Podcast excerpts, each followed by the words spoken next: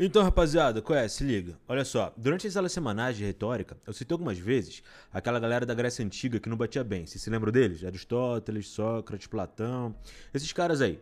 Eu comentei com vocês também que foram eles que fundaram a retórica e oratória como arte, né? Eu falei isso para vocês, em Natureza da Retórica de Aristóteles, ele até avisa antes, vocês se lembram que é melhor ter leis objetivas e eficazes para que o melhor dos trabalhos fique na mão dos juízes, porque esses últimos, os juízes, são os babacas, né? São os trouxas. Por quê? Eles têm paixões políticas, eles são falhos, como nós todos somos, é claro, e eles são dificilmente imparciais, né? E aí essa é a beleza do negócio, porque foi esse grego, bem filho da puta, que vai ensinar para você exatamente como entrar na cabeça desses manés. Ele já fala, ó, faz lei boa, faz lei objetiva, deixa o poder longe da mão do, do juiz, por quê? Porque agora, meu amigo, a gente vai entrar na retórica. E a retórica é a arte de pegar a brecha que esses caras têm. É maravilhoso, é sensacional, né? Ó, aula de, que, de, de sexta-feira, hein? Participa aí, olha só. Bom, aí o Aristóteles também, chapado do jeito que era, ele falou sobre a poética. Cara, poética é poética, não é poesia. Poesia é interessante também, mas é diferente da poética. Presta atenção, ó. Resumo: a arte, para ele, nessa função da poética, nessa poética de Aristóteles, que é o livro, tem a função de ensinar. Só essa função? Não. Ele só fala isso? Não, ele fala mais coisa também. Mas uma das funções é ensinar. A arte é mimesis, é uma espécie de simulacro da vida. A, a, arte, ela trabalha com a possibilidade. A arte, o teatro, na verdade, o teatro grego, ou o que ele vai chamar de tragédia, uh, tem a função de funcionar como uma espécie de espelho mágico. A arte é uma, um simulacro da vida, sacou? Trabalha com possibilidade. Mas é qualquer arte que faz isso? Não, é a tragédia. O que é a tragédia? A tragédia é o teatro, tá? Exemplo. Ah, e aliás, esse teatro é, ele vai ajudar a gente na purificação, ou o que ele chama de catarse. Você tem alguma, você tem a fase da compaixão, você tem, você tem outras fases, né, até você chegar na purificação, tá? É, é essa tragédia do teatro que vai purificar as paixões em excesso, as paixões que podem nos fazer mal. Tá, exemplo, olha só, tu tá apaixonado, demorou? Tu tem um crush aí. Tu pensou em fazer merda? Cara, pera lá, meu companheiro. Repensa, relaxa aí. Porque em Romeu e Julieta, isso não acaba bem. Ah, tá. Bom, recentemente você subiu um status na vida e você tem um certo poder na sua mão? Pera, mano. Pera. Senta aí. Olha esse cara chamado Macbeth. Só fez merda. E ele pode acabar sendo igualzinho a você se você não tomar cuidado. Ah, então, beleza. Então quer dizer que você foi abandonado pelo seu pai no pasto, criado por um pastor de ovelhas descobriu mais tarde que os deuses te amaldiçoaram porque previram que você mataria o seu próprio pai? Não tem nada que eu possa fazer por você, irmão, mas tu pode ler o livro do Édipo Rei. Vocês vão ter alguma coisa em comum. Dois desgraçados, infelizmente, né? Você e o Édipo. Se sua vida parece com a dele. Essa é a vida dele, inclusive, tá? É, ele é criado por um pastor de ovelhas, abandonado pelo pai, que é um rei. A mãe dele é a Jocasta e, e o pai dele é o Leio. E um deus, o Apolo, fala, pro, fala pros, pros caras, pro, pro Leio, que o filho dele vai matar ele no futuro. E aí o pai fala assim: Eu vou lá criar assassino, rapaz. Presta atenção, jogou a criança fora, assim, ó. Pegou pela janela, irmão. Botou um paraquedinha na criança, jogou longe, irmão. Foi parar no pasto. Aí o pastor de ovelhas achou a criança jogadona lá no meio do pasto e falou: O que, que é isso? É uma ovelha? Não tem pé, não tem nada? Que porra é essa? Aí pegou para criar.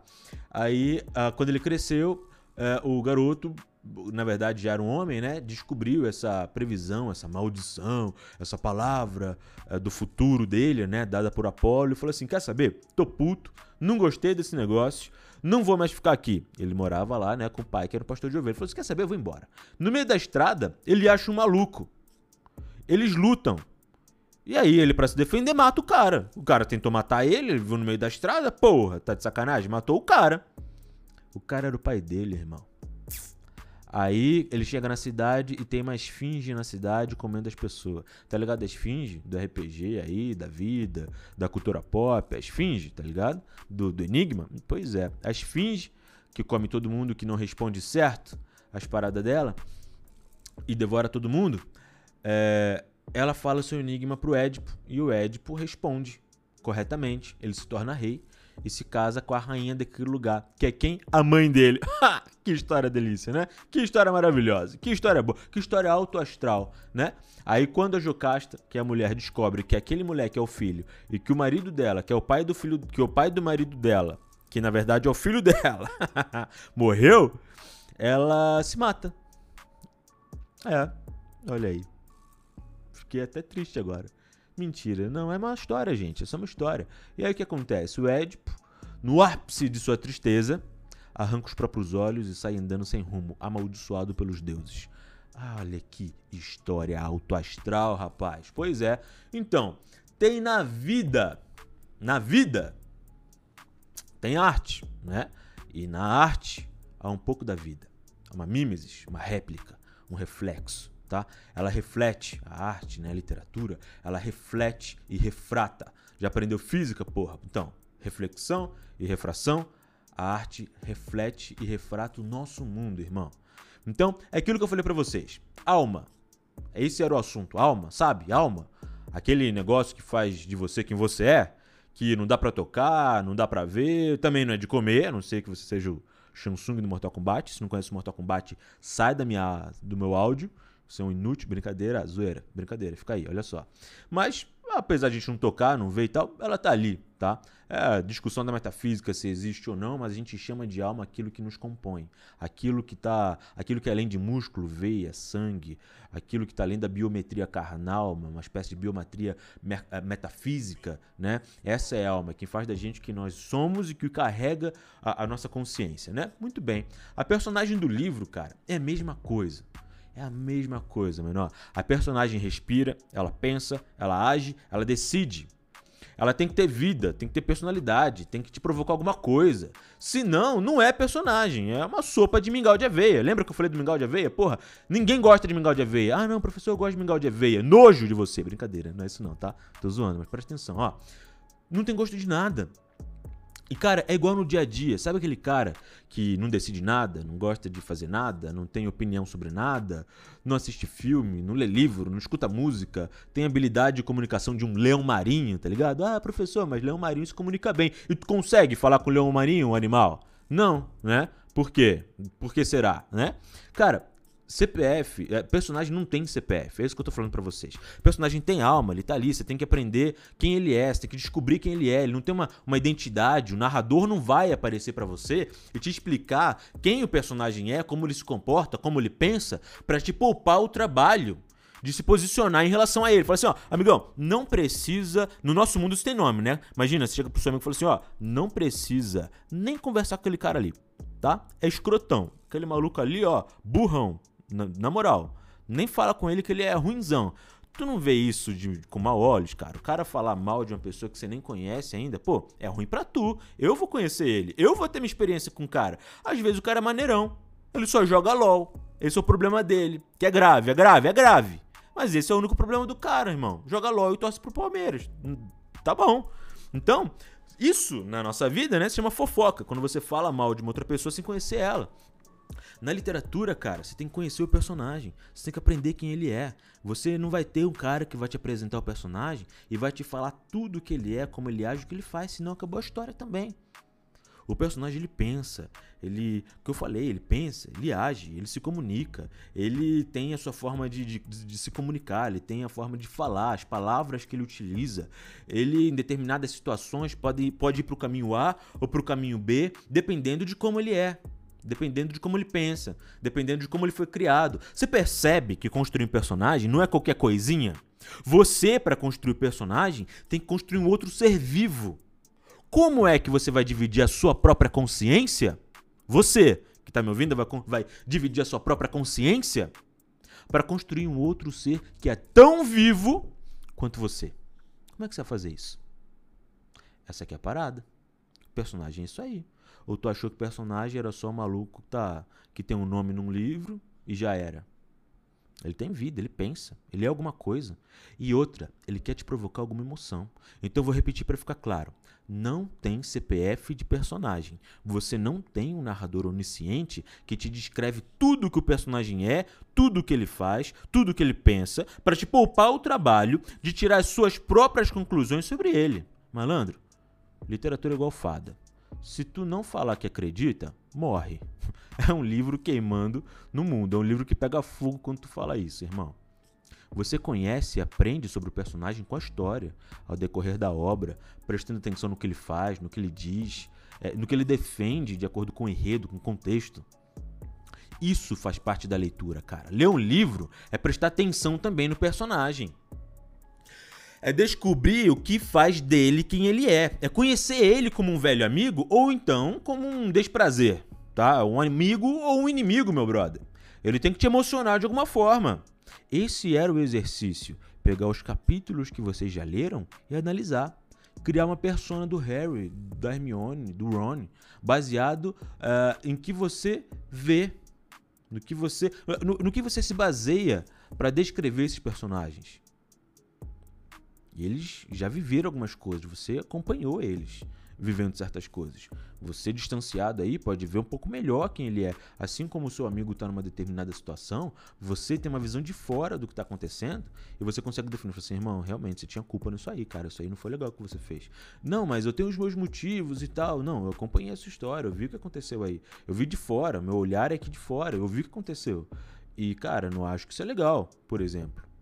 Você que está de fora, você tem uma imagem privilegiada. Não é a mesma de quem está dentro da situação uh, e, tá com, e, e, detém determinados sentimentos, com certeza. Né? É, mas é uma visão que tem que ser respeitada. Quem está vindo de fora. Você está vindo de fora.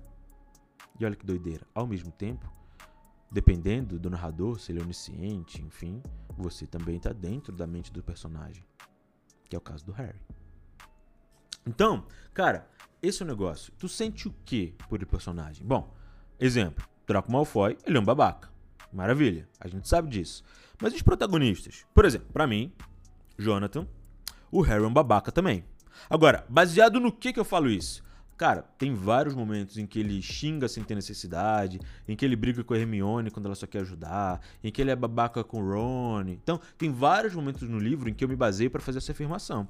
Eu quero que vocês façam o mesmo, eu quero que vocês me expliquem essa babaquice ou essa compaixão, tá? Eu quero que vocês me digam a personalidade. Eu quero que vocês me mostrem, me busquem, me definam de alguma forma a alma dos personagens que vocês estão acompanhando. Sacou? E, mano, se parar pra pensar bem, é até o caso da, da Capeta com K, né? Falando sobre esse negócio de emoção, personagem bom, aquele que te emociona. Cara, vocês viram, né? BBB. Você acompanha o que ela faz, o que ela diz, o que ela defende, de acordo aí com o dia a dia, com a participação dos outros jogadores e não sei o quê. Você chama eles de jogadores, não de pessoas. Por quê? Eles estão dentro de um jogo. O que, que é o jogo? O jogo não é a vida. O jogo é o jogo. Ponto. Quem está no jogo é jogador. Pessoa, com as suas complexidades e tal, é um acréscimo para o jogo. Lá, eles não são pessoas, eles são jogadores. Lá, você não vê quem eles são de fato. Muitas vezes, né? No caso da Carol Conká, tem as minhas dúvidas. Mas vocês não vê quem eles são de fato. Vocês veem uma versão exagerada, uma versão que quer chamar atenção, uma versão moldada, né?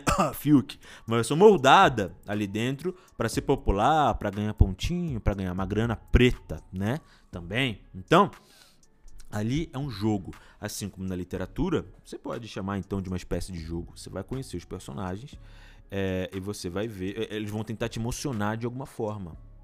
Você não vai saber tudo sobre o personagem, não. Mas você vai ter que descrevê-los, você vai ter que ter emoção por eles. Eles vão ter que te tocar de alguma forma. Depois que você acompanha a aventura, depois que você acompanha o enredo, depois que você vê o livro, depois que você chega ao final da história, aí você decide. Depois que vocês conhecem o personagem, aí vocês decidem se vocês gostam ou não. Mas no caso da Carol Conká, por exemplo, o fato dela ter tocado você de alguma forma, gerado uma paixão, seja uma paixão de compaixão ou de ódio ou de indignação, o fato que eu quero defender é que ela foi uma excelente personagem. Personagem, jogadora dentro de um jogo. Ela fingiu muitas vezes. Ela fez casinho muitas vezes aquilo não era a totalidade dela. Por isso que ela se queimou tanto. Ali ela tava. Ela, pod ela poderia até é, revelar uma parte de quem ela é. mas ali ela tava para emocionar. Ela era um personagem, tá? Então nesse conceito de emoção, de que personagem bom é aquele que te emociona, aquele que te gera ódio ou gera é, compaixão, né? Não vamos chamar de amor, não vamos chamar de felicidade, vamos gerar, vamos chamar isso de compaixão. O que é compaixão? É você se colocar no lugar do outro, de você se conectar com o outro, sabe? Então, compaixão. Ela foi um excelente personagem que gerou compaixão na proposta do programa. O programa que é hype, o programa que é audiência, o programa que é público. E você foi capturado pelo hype. Então, é por isso que você tinha uns comediantes na internet falando: pelo amor de Deus, irmão, deixe ela na casa. A gente quer se divertir, né? Léo Lins, cara, rachava de dar risada com ela. Eu, eu rachava o cano de ver o, os vídeos que ele fez. Ele fez uma porrada de vídeos sobre o BBB, sobre a Carol Conká. Então, irmão, isso é porque os, os caras, os comediantes, estavam se divertindo. Falando: não, deixa ela, deixa ela aí. Pelo amor de Deus, a gente quer se divertir. Isso porque, como personagem, em um mundo fictício, enquanto literatura, ela é puta divertida. Ela é muito divertida. Agora, hum, enquanto vida real, com o pé para fora daquela casa, cara, ela deve ter com certeza algum problema. Ai, bom, abraço aí, meus folha de alfafa. Qualquer coisa, chama aí que o pai tá on.